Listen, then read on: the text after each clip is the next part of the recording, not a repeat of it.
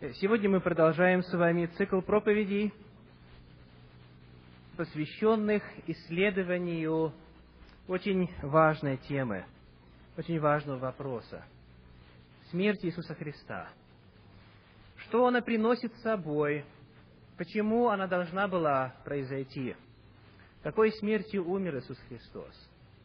Какой должна была быть эта жертва? самое главное, что человек – практически обретает сегодня, приняв верою эту жертву. Напомню, что в этом цикле проповедей у нас уже была проповедь о необходимости жертвы. Мы исследовали, что Библия говорит о том, почему вообще жертва была нужна. Во-вторых, была проповедь о том, какими критериями, каким критериям она должна была соответствовать, эта жертва. И, наконец, мы исследовали с вами э, в прошлую субботу очень важный вопрос, какой была смерть жертвы? Как чувствовал себя Иисус Христос, когда отдавал свою жизнь на кресте? Итак, сегодня, сегодня наша тема является мостиком. Тема нашей проповеди представляет собою мостик между тремя предыдущими и всеми последующими в этом цикле проповеди. Мы сегодня уже знаем с вами, почему была нужна жертва, какой она была и какой была смерть Иисуса Христа. Но самый главный вопрос, который теперь стоит, звучит так. А как это касается меня? Ведь это событие давности великой. Христа распяли примерно две тысячи лет тому назад. Как событие, произошедшее так давно в истории, может на меня влиять сегодня. Некоторые говорят, я хотел бы, я хотела бы поверить, что Иисус Христос меня лично спас, что эта жертва меня лично касается, но я не могу. Я не могу проверить. Да, как исторический факт, как историческая фигура был такой, ясно, есть исторические свидетельства, ясно, что эта смерть была. Но является ли она спасительной для меня? Каким образом принять верою жертву Иисуса Христа для себя лично, это вопрос гораздо более сложный. И вот, прежде чем мы с вами будем говорить о том, что же принесла в нашу жизнь, в жизнь современного человека жертва Иисуса Христа, прежде чем мы поговорим о таких о великих истинах, как снятие вины, прощение, освобождение от греха, возможность жить нравственной, безгрешной жизнью, нам необходимо вначале поговорить о том инструменте, о том способе, который Библия дает для того, чтобы сделать жертву Христа нашей. То есть мы можем все прекрасно знать и понимать о причинах и о сути жертвы, но вопрос остается, каким образом, какими рычагами, каким способом воспользоваться, чтобы сделать это спасение своим. Этот рычаг вера. Наша тема сегодня называется «Вера в жертву Иисуса Христа». Это мостик между тем, что мы узнали, и тем, что мы узнаем в будущем. Без решения вопроса о вере мы не сможем поговорить о том, что же для нас конкретно эта жертва значит. Вернее, говорить-то мы можем, но толку не будет. Только для тех, кто поймет принцип веры и воспримет этот принцип веры, применит этот принцип веры в своей жизни, только для тех будет смысл продолжать исследовать тему о жертве Иисуса Христа. Итак, приглашаю вас открыть второе послание Тимофею, третью главу, восьмой стих. Второе послание Тимофею, третья глава, стих восьмой. «Как и Анний, и Иамврий противились Моисею, так и сии противятся истине, люди, развращенные умом, невежды в вере. А перед этим сказано, седьмой стих, «всегда учащиеся и никогда не могущих дойти до познания истины». Очень интересная характеристика. Значит, Библия говорит о том, что есть категории людей, которые всегда учатся, учатся, учатся. У них уже познаний столько, что в голову не умещаются. Они лучше любого богослова могут вам объяснить все детали. Но они что? Невежды в вере. Для некоторых из вас, возможно, это описание подходит. Для некоторых из вас. невежды в вере. Но если вы уже поверили, означает ли, что для вас тема вера в жертву Иисуса Христа не актуальна? Давайте посмотрим, что говорит 2 Коринфянам 13 глава 5 стих. 2 Коринфянам 13, 5. Второе послание Коринфянам, 13 глава, 5 стих, использует тоже очень интересную фразу и говорит так. «Испытывайте самих себя, вере ли вы, самих себя исследуйте». Он уже кому говорит? Верующим, так? Представителям церкви. Итак, есть невежды в вере, которые еще не восприняли веру, не сделали ее частью своего опыта, хотя много знают. Есть люди, которые уже поверили, но им нужно веру свою испытать. Потому что проходит время, и эта вера превращается не во что иное, как просто в набор вероучений, в набор доктрин, составляющих вероучений. И все. Она уже не является этой живой верой, которая способна творить преобразование в человеке. Итак, все находящиеся в этом зале нуждаются в том, чтобы еще раз открыть Священное Писание и исследовать вопрос веры. Вопрос веры в жертву Иисуса Христа и вопрос веры как таковой. Невежды в вере и те, кто верит, но кому нужно испытывать себя и задавать вопрос, а в вере ли я? Итак, начнем. Какое определение Библия дает вере? Что представляет собой вера как таковая? В чем ее суть? Итак, где Библия дает прямое определение тому, что такое вера? Помните? Да, послание к евреям, 11 глава. Это предпоследняя книга Священного Писания. Если у вас синодальный перевод, давайте прочитаем вместе. Евреям, 11 глава, 1 стих. Евреям 11.1. Определение веры дается. Вера же есть осуществление ожидаемого, Евреям 11.1, и уверенность в невидимом. Еще раз. Вера же есть осуществление ожидаемого и уверенность в невидимом. Давайте посмотрим на некоторые другие переводы, чтобы поглубже понять смысл того, о чем здесь говорится. Один из э, англоязычных переводов – New International Version, новый международный перевод говорит так.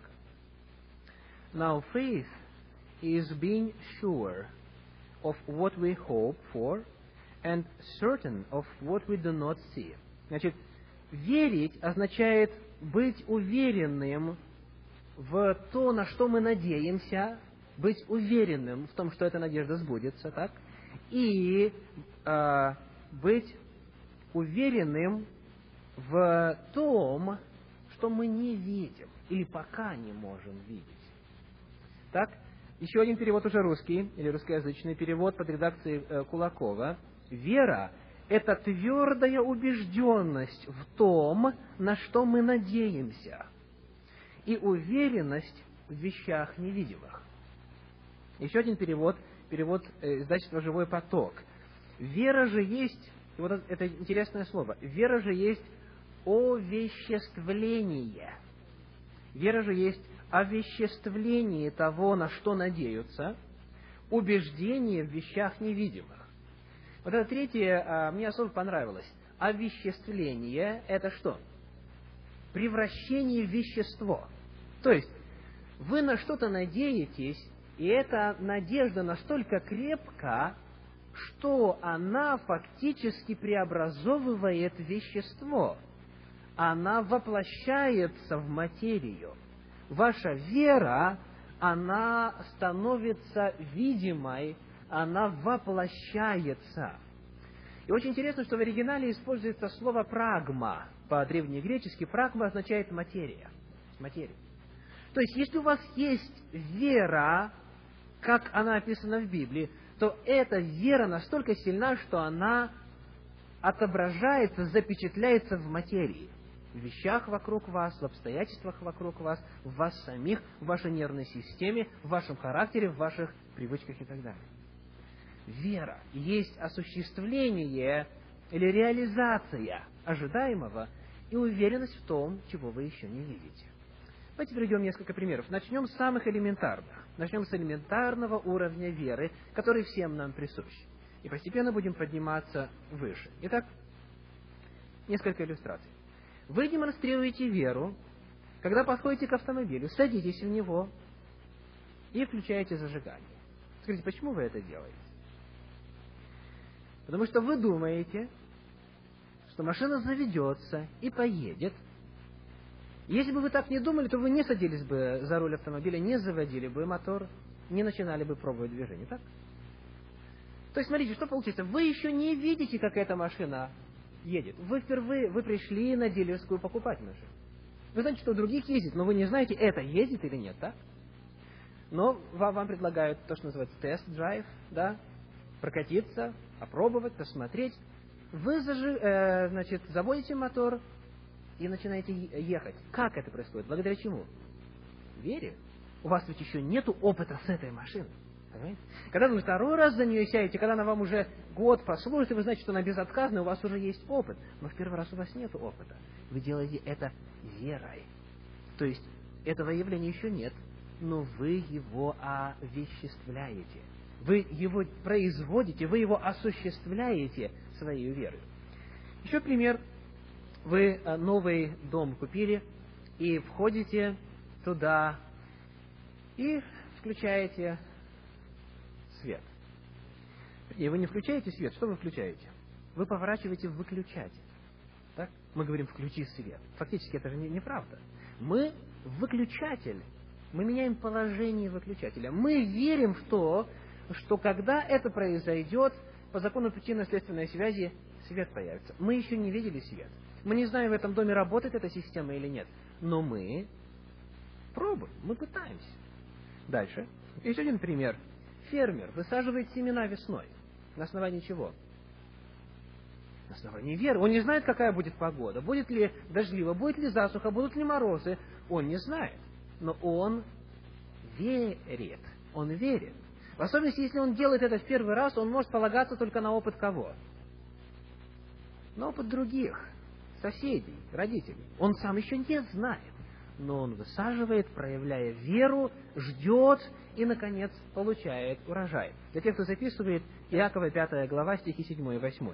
Не будем читать, чтобы время э, сократить. Иакова 5 глава, стихи 7 и 8. Еще одна иллюстрация. Водитель такси не просит вас сначала показать ему деньги. Вы усаживаетесь, говорите, едем туда, и он что? Он верит в то, что вы с ним расплатитесь. Он не знает. Он не знает. Он верит в то, что по окончании поездки вы заплатите и так далее. Это самый элементарный уровень веры, который проявляется каждый день в нашей жизни. И я начинаю именно с него, чтобы показать вам, что вера это не что-то недосягаемое и далекое, на что мы не способны. Наоборот, вера это то, что во всех нас присутствует. Это у каждого есть. Вопрос, какой мере, в какой степени. Итак, вера есть осуществление ожидаемого, уверенность в невидимом. Вывод. Первый в этой проповеди. Вера это действие в соответствии с тем, во что вы верите. Не так? Принцип веры заключается как раз в действии, в соответствии с тем, во что вы верите. Если мы задаем вопрос о том, как проверить, есть ли вера у человека, Библия отвечает, вера есть осуществление ожидаемого. Вера по своей природе действенна. Вы просто начинаете действовать в соответствии с тем, на что надеетесь. Идем дальше. Шестой стих послания к евреям, одиннадцатая глава, шестой стих, говорит так. «А без веры угодить Богу невозможно, ибо надобно, чтобы приходящий к Богу веровал, что Он есть, и ищущим Его воздает». Давайте посмотрим на два вида веры. На два вида веры. Первое сказано, надобно, чтобы приходящий к Богу веровал, что Он есть. Скажите, как этот вид веры называется? Я это называю вера как действие интеллекта или интеллектуальная вера. То есть, первое, что необходимо, это веровать, что это существует. Веровать, что Бог есть. Это просто признание того факта, что Творец, Создатель, Бог существует. Надо, чтобы приходящий веровал в то, что Он, то есть Бог, есть. То есть это та вера, которая основывается на доказательствах. Сегодня очень незначительное количество людей на всей земле сомневаются в том, что Творец есть. Все говорят, что что-то есть. Какая-то первопричина есть. Не может так быть, чтобы не было первопричины. Есть какое-то могущественное существо, есть какой-то вселенский разум, есть какая-то высшая сила. Он есть. Это первый шаг. Это вера как действие интеллекта. И Священное Писание описывает такого вида веру вот какими примерами. Давайте посмотрим на послание Иакова, вторую главу, стих 19. Итак, Иакова 2, 19. Ты веруешь, что Бог един? Хорошо делаешь. И бесы веруют. Так, Иаков 2 глава 19 Вера как действие интеллекта, то есть признание того, что это есть, она является верой, но не о той, о которой мы сегодня говорим. Это вера. Вера в то, что Он есть. И сказано, это хорошо. Не сказано, что это плохо, так? Ты веруешь, что Бог существует? Хорошо делаешь. И бесы веруют. И дальше сказано, что? И трепещут. И бесы веруют и трепещут. Почему? Бесы знают, что Бог существует. Конечно. И они знают, что есть праведный суд Божий. Они знают Бога, они знают о том, что Он есть, но у них нет с Ним взаимоотношений. Их не соединяют узы любви, и поэтому они Его боятся. Они веруют и трепещут. Это не та вера, которой нас Священное Писание призывает. Давайте посмотрим еще на один пример. Евангелие от Луки, 4 э, глава, стихи 33, с 33 по 35. Евангелие от Луки, 4 глава, стихи э, с 33 по 35. Сказано, «Был в синагоге человек, имевший нечистого духа бесовского, и он закричал громким голосом». Луки, 4 глава, с 33 по 35. «Что тебе до нас, Иисус Назарянин? Ты пришел погубить нас, знаю тебя, кто ты, святый Божий». Иисус запретил ему, сказав, «Замолчи и выйди из него». И бес, повергнув его посреди синагоги, вышел из него немало, не повредив его. Бес, что здесь делает? «Знаю тебя, кто ты, ты Сын Божий». Я прекрасно знаю тебя, я знаю, кто ты, я знаю о тебе, я знаю, для чего ты пришел. Верит в то, что Он есть. Эта вера не приносит спасения. Эта вера – это действие интеллекта функция интеллекта, признание, согласие с тем, что Бог есть. Некоторые, к сожалению, даже этой верой не обладают, но их меньшинство на земле. Мизерный-мизерный процент людей, которые вообще не верят в Творца, вообще не верят в Создателя, вообще не верят в Бога. Дальше. Почему у этой веры нет спасительного действия? Давайте посмотрим на послание к евреям, 4 главу, 2 стих.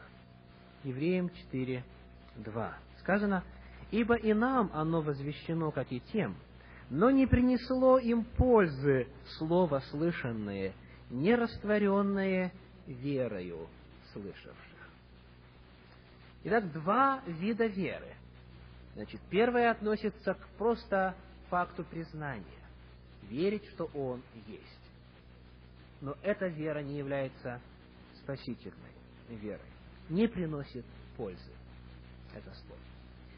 Давайте посмотрим теперь на второй вид веры. В, этой же, в этом же шестом стихе 11 главы послания к евреям. Веря... Итак, евреям 11.6. «А без веры угодить Богу невозможно, ибо надобно, чтобы приходящий к Богу веровал, что Он есть, и ищущим Его воздает». Второй вид веры верить в то, что Бог ищущим его воздает. Это что такое? Что это предполагает? если Бог ищущим его воздает, вы в это верите, это что уже описывает? Это ваш опыт описывает. Это не только признание того, что Он существует, но это вера в то, что с Ним можно вступить в контакт. Вы Его ищете, Он вам отвечает. Вы вызываете, Он вас слышит и действует в вас. То есть, эта вера предполагает личные взаимоотношения. Эта вера предполагает личностный компонент. Верить, что Он ищущим Его воздает. Не просто, что Он существует там, но что Он личность, что это личностное существо, и что вы как личность можете вступить в связь с этим личным суще... личностным существом. Он ищущим его воздает. Я называю этот вид веры вера как действие воли. Вера как действие воли. Без проявления воли этот вид веры человек никогда не сможет испытать. Давайте проиллюстрируем, о чем идет речь. Итак, больной человек может верить в существование медицины, как науки, но если он не поверит в ее целительную силу, он не станет пользоваться ее помощью. Например, вам предстоит операция. Вы верите, что такой-то доктор является превосходным мастером своего дела. У вас есть величайшая вера в его честность, в его способность успешно вас прооперировать. Вы также слышали, что у него хорошая репутация, и верите в то, что он искусный хирург и может выполнить операцию. Вопрос состоит в следующем. Как вопрос стоит? Позволите ли вы ему сделать вам операцию? Вот в чем разница. Первое – это признание того, что это существует, и что для других это действует, и так далее, и так далее. Второе – сделать шаг веры и сказать, я верю в то, что для меня это также будет истиной. Вот это действующая вера. И для того, чтобы это сделать, необходимо применить свою волю. Вы еще не знаете на опыте, вы еще ни разу через это не проходили. Вы просто собрали информацию. И теперь вопрос заключается в том, позволите ли вы этой личности в вас произвести изменения. Вступите ли вы в неизвестное? Сделаете ли вы нечто, чего раньше не делали? Проявите ли вы свою веру? Однажды, когда во время каникул, уже заканчивая школу, это было перед последним годом обучения, я поехал на Украину к своим родственникам. И там, а, в центральной части Украины, в Черкасской области, в городе Тальном, а, где познакомился со своей будущей женой, есть водохранилище. Достаточно глубокое. И в одном из мест отвесная скала, высокая, 10, 15, 20 и так далее метров в высоту. Прямо у берега, то есть с этой скалы прыгать можно в воду. Ну, мне в том возрасте очень было интересно всякие новые ощущения испытать. И я смотрю, народ прыгает. Ну, я тоже подошел поближе, смотрел, сидел минут 15, 20, полчаса. Смотрю, прыгают, не разбиваются, все нормально. Статистика. Все прыгают, все не разбиваются. Значит, действует, все нормально. Так? Но мне этого было недостаточно. Я думаю, а вдруг там глубина недостаточно для того, чтобы, так сказать, погрузиться и не повредить ноги. Ну, нырял я хорошо, нырнул, а не достал до дна. Думаю, да, все нормально, точно. Здесь и глубины достаточно для того, чтобы не повредиться. То есть у меня были все факты. Я видел, как люди прыгают. Я сам проверил, что дно достаточно там вниз далеко уходит и не достанешь. У меня все факты были, все я верил в то, что здесь можно безопасно прыгнуть. Чего не доставал? Да. Единственный способ обрести новый опыт заключается просто в том, чтобы это сделать. Все. Разбежаться, оторваться от земли, прыгнуть и полететь. И второй раз все равно немножко страшно, но уже не так. После десяти прыжков вы уже чувствуете себя всем свободу. Принцип веры заключается в том, чтобы попробовать что-то новое сделать, что вы никогда не делали. Вы собрали информацию, у вас есть статистика, вы видите, что для других это работает. Вы задаете вопрос, а для меня сработает ли? И вот многие люди здесь останавливаются. Да, в принципе, есть. Да, в принципе, умер. Да, в принципе, все пророчества исполнились. Но вера не останавливается на уровне интеллекта. Она включает в себя волю. Вы принимаете решение, в котором не уверены, но в которое верите. И делаете этот шаг, и обретаете новый опыт. Итак, вера – это способность, или, или точнее скажу так, вера – это способ обретения нового опыта. Другого пути нет, только вера. Это единственный способ – это единственный способ. Вера особенно нужна для первого раза, для того, чтобы сделать первый шаг. И чем больше опыта появляется, тем больше укрепляется вера. Это становится для вас уже привычкой. Давайте вспомним один библейский пример очень быстренько. Помните, для тех, кто записывает, это книга Иисуса Навина, 3 глава, стихи с 14 по 16. Иисуса Навина, 3 глава, стихи с 14 по 16. Господь повелел, пусть левиты, несущие ковчег Господень, войдут в реку Иордан. А это было весной, когда снег в горах тает, и когда Иордан разливается повсюду, и, то есть перейти его невозможно. Сказано, пусть левиты, несущие ковчег Господень, зайдут в воду. И как только их ноги вступят в воду, сказано, вода остановится, та утечет вниз, и вы пройдете посух. И вот вопрос. Сделать или не сделать? Раньше уже через э, море проходили, но это было 40 лет назад, кто его знает, может, просто повезло. Так? Господь на протяжении 40 лет манну давал. Ну, кто его знает. Э, хоть это и правда, но а вдруг сейчас не получится.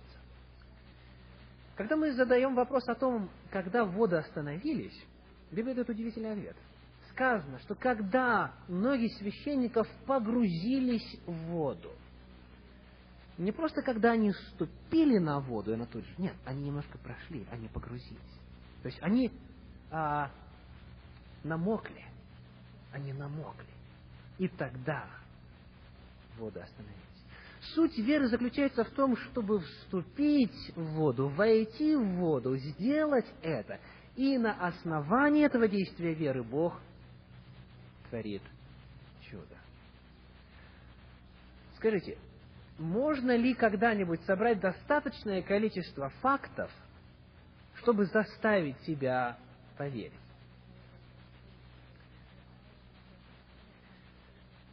К сожалению, у нас мало времени, но я все равно это, это попробую. Хочу пригласить сюда двух бесстрашных молодых людей на сцену. Пожалуйста, только быстренько, потому что у нас нет времени. Одного сильного такого, а другого, ну, главное, чтобы был молодой человек, так? Так, один уже готов, кто еще? Пожалуйста, пожалуйста, пожалуйста. Нам, нам кое-что нужно проиллюстрировать. Ну, можно и не молодой. Главное, сильный. Так, пожалуйста. Кто еще выйдет сюда? Нам нужна для иллюстрации еще одна личность. Итак, опыт у нас прошел успешно, и мы попытались прочувствовать, что значит проявить веру. Это означает шагнуть в неизвестное. Теперь вопрос. А что, если человек вас не поймает? А что, если у него нет силы для того, чтобы это сделать? Мы переходим к следующему очень важному вопросу, который как раз многих смущает. Основание веры. Основание веры. Страх. Когда человеку говорят, поверь, поверь. Он часто что говорит? А вдруг это обман? А вдруг это выдумка? А вдруг я поверю в то, что на самом деле не существует, чего на самом деле нет? Вдруг это обман? Это подобно тому, как отец учит своего маленького сына жизни и говорит, сыночек, залезь, пожалуйста, на крышу дома. Тот залезает, и тот говорит, прыгай. Я боюсь, очень высоко. Тот говорит, ничего страшного, я тебя поймаю. Нет, нет, все равно боюсь. Ну не бойся, прыгай, я смотрю, какой сильный и так далее, и так далее. Ребенок прыгает, а отец отходит. ребенок расшибает лоб, расшибает коленки, плачет. Когда успокаивается, подходит к отцу и говорит, ты что? И тот ему говорит, сынок, никогда в жизни никому не доверяй. Никогда в жизни никому не доверяй. Вот так нас учит жизнь. Знаете, почему вы не доверяете? Потому что вас много раз обманывали. Человек рождается с врожденной способностью верить. Дети верят родителям, доверяют. Но когда появляется негативный опыт, когда его обманывают один, второй, третий раз, когда его подводят раз за разом, он начинает сомневаться. И он говорит, нет, я не буду верить. Я не буду верить. Библия разделяет эти опасения. Священное Писание говорит, во втором послании Фессалоникийцам, во второй главе, в стихах с 8 по 13 сказано так. Итак, 2 Фессалоникийцам, вторая глава, стихи с 8 по 13. Итак сказано, «И со всяким неправедным обольщением погибающих за то, что они не приняли любви истины для своего спасения. И за сие пошлет им Бог действие заблуждения, так что они будут верить лжи. Да будут осуждены все неверовавшие истине, но возлюбившие неправду. Мы же всегда должны благодарить Бога за вас, возлюбленные Господом братья, что Бог от начала, через освящение Духа и веру истине, избрал вас ко спасению. Две веры вера лжи и вера истины. Священное Писание разделяет нашу озабоченность о том, что объект нашей веры может быть ложным. И даже предупреждает много раз, не верьте без проверки. Библия не предлагает нам делать а, нечто, что не является истиной. И предупреждает, не верьте лжи, проверяйте. То есть Священное Писание понимает, что поскольку нас очень много раз обманывали, то есть вероятность, что и в этот раз обманут в вопросах веры. Поэтому предупреждает, предупреждает, не верьте просто так. Но вместе с тем мы задаем вопрос, а что же должно быть основанием веры? Библия отвечает, истина. А как узнать, что это истина? Ну, давайте посмотрим на этот вопрос так. Верите ли вы э, в то, что Бог существует? Является ли это фактом? Является ли фактом то, что первая причина, реальная, высшая, могущественная, должна существовать? Это не вопрос веры, это вопрос физики, это вопрос естественной причинной связи. Так? Бог, Творец, существует. Это факт. Это факт. Дальше. Истинность Библии. На сколько процентов вы Библии доверяете? Есть ли там научные утверждения, о которых человечество только недавно узнало? Есть. За сотни лет было, было сделано очень много научных утверждений. Есть ли там пророчества, которые в точности исполнились? Есть. Даже если вы не можете сказать, что Библия на сто процентов верна, вы все равно можете сказать, что она в большей части информации верна. То есть ей можно доверять. Дальше. Давайте поговорим об Иисусе Христе. Является ли Иисус Христос исторической личностью? Ответ – да. В этом сегодня нет сомнений масса свидетельств историков первого, второго и так далее века, которые не были христианами, говорят о том, что такая личность была. Вопрос. Является ли Иисус Христос Мессией, обещанным Спасителем? Библия, Библия 300 пророчеств в Ветхом Завете содержит о том, каким должен быть Христос. И они все исполнились. До мельчайших подробностей исполнили жизнь Иисуса Христа. То есть, следующий вопрос. Знаете ли вы людей, которые, поверив в жертву Иисуса Христа, обрели мир, счастье, успокоение, освобождение от греховных привычек, обрели новую жизнь, воссоздали свою семью. Знаете? Таких миллионы. Это действует в жизни миллионов и миллионов людей. Люди реально находятся в общении с этим существом, с Богом, с Божественной Личностью. То есть, мы можем продолжать в том же духе дальше, но главный вопрос здесь какой? Фактов достаточно, не правда ли? Фактов достаточно. Самый главный вопрос звучит так. Позволите ли вы себе проверить эти факты на вашем опыте. Фактов никогда не будет достаточно, чтобы заставить вас поверить. Чтобы заставить вас это сделать. Потому что если даже в жизни вашего соседа это происходит, это все-таки не у вас. Вам нужно вступить в неизвестное. И вступив в неизвестное, вы обретаете новый опыт. Давайте поднимемся для совершения молитвы. Дорогой Господь, я благодарю сердечно за Твое Слово и за возможность сегодня исследовать этот очень важный вопрос. Как вера действует? В чем ее суть? В чем ее главный принцип? Мы благодарим Господи за то, что Ты достаточное количество проявлений своего присутствия явил в нашей жизни, в жизни людей вокруг нас. Мы просим, Господи, помоги, чтобы все, что Ты говоришь в Твоем Слове, стало частью нашего опыта. Умножь в нас веру, укрепи нашу веру, соделай то, чтобы эта вера привела нас к пониманию и к обретению нового опыта.